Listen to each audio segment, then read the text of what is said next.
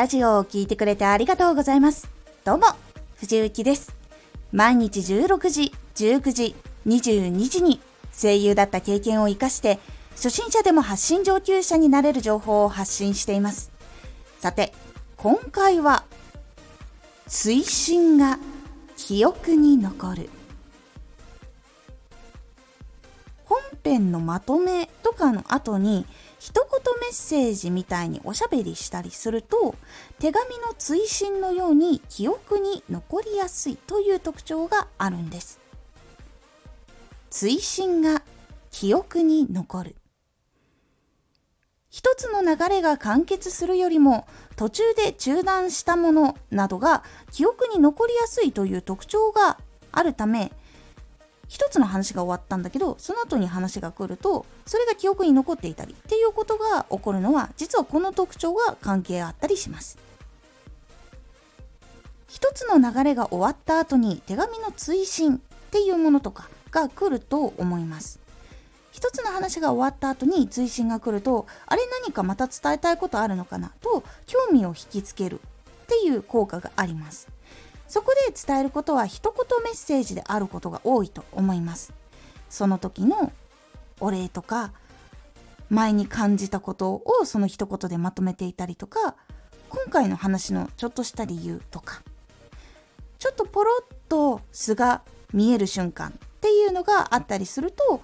その言葉から今まで感じていたイメージとのギャップがイメージとして残ったりとかそのことによって好きになったりとか心が温まるメッセージとかっていうのが記憶に残るっていうのがあるんです。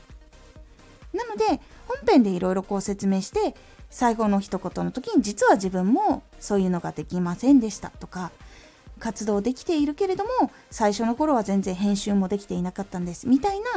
こととかをちょっと実はこういうことも本当はあったんだよっていう話とかをゴロッとしたりすると親近感が湧きやすかったりとか最後まで聞く人っていうのはやっぱり少しは興味を持ってくれている人になるのでそこで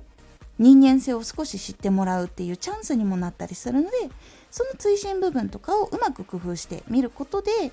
実は距離を縮められたりとかすごく印象に残ってまたこの人のところに行きたいってなりやすくなったりするという特徴があるので是非追伸部分を作ってみる。もしくは作ってあるとしたらちょっと工夫してみるっていうことをするだけでも結構変わるので是非試してみてください。今回のおすすめラジオ。思っているより曲は影響を与える。曲っていうのは実はイメージをもっとドラマチックにしてくれたりとかもしくは話している内容の雰囲気とかを整えてくれることによって話すのがちょっと苦手な時も曲のフォローによって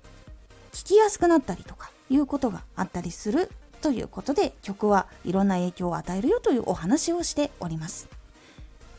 このラジオでは毎日16時19時22時に声優だった経験を生かして初心者でも発信上級者になれる情報を発信していますので、フォローしてお待ちください。毎週2回、火曜日と土曜日に、藤雪から本気で発信するあなたに送るマッチョなプレミアムラジオを公開しています。有益な内容をしっかり発信するあなただからこそ収益化してほしい。ラジオ活動を中心に新しい広がりにつながっていってほしい。毎週2回、火曜日と土曜日。ぜひお聴きください。ツイッターもやってます。ツイッターでは活動している中で気がついたことや役に立ったことをお伝えしています。ぜひこちらもチェックしてみてね。コメントやレター、いつもありがとうございます。では、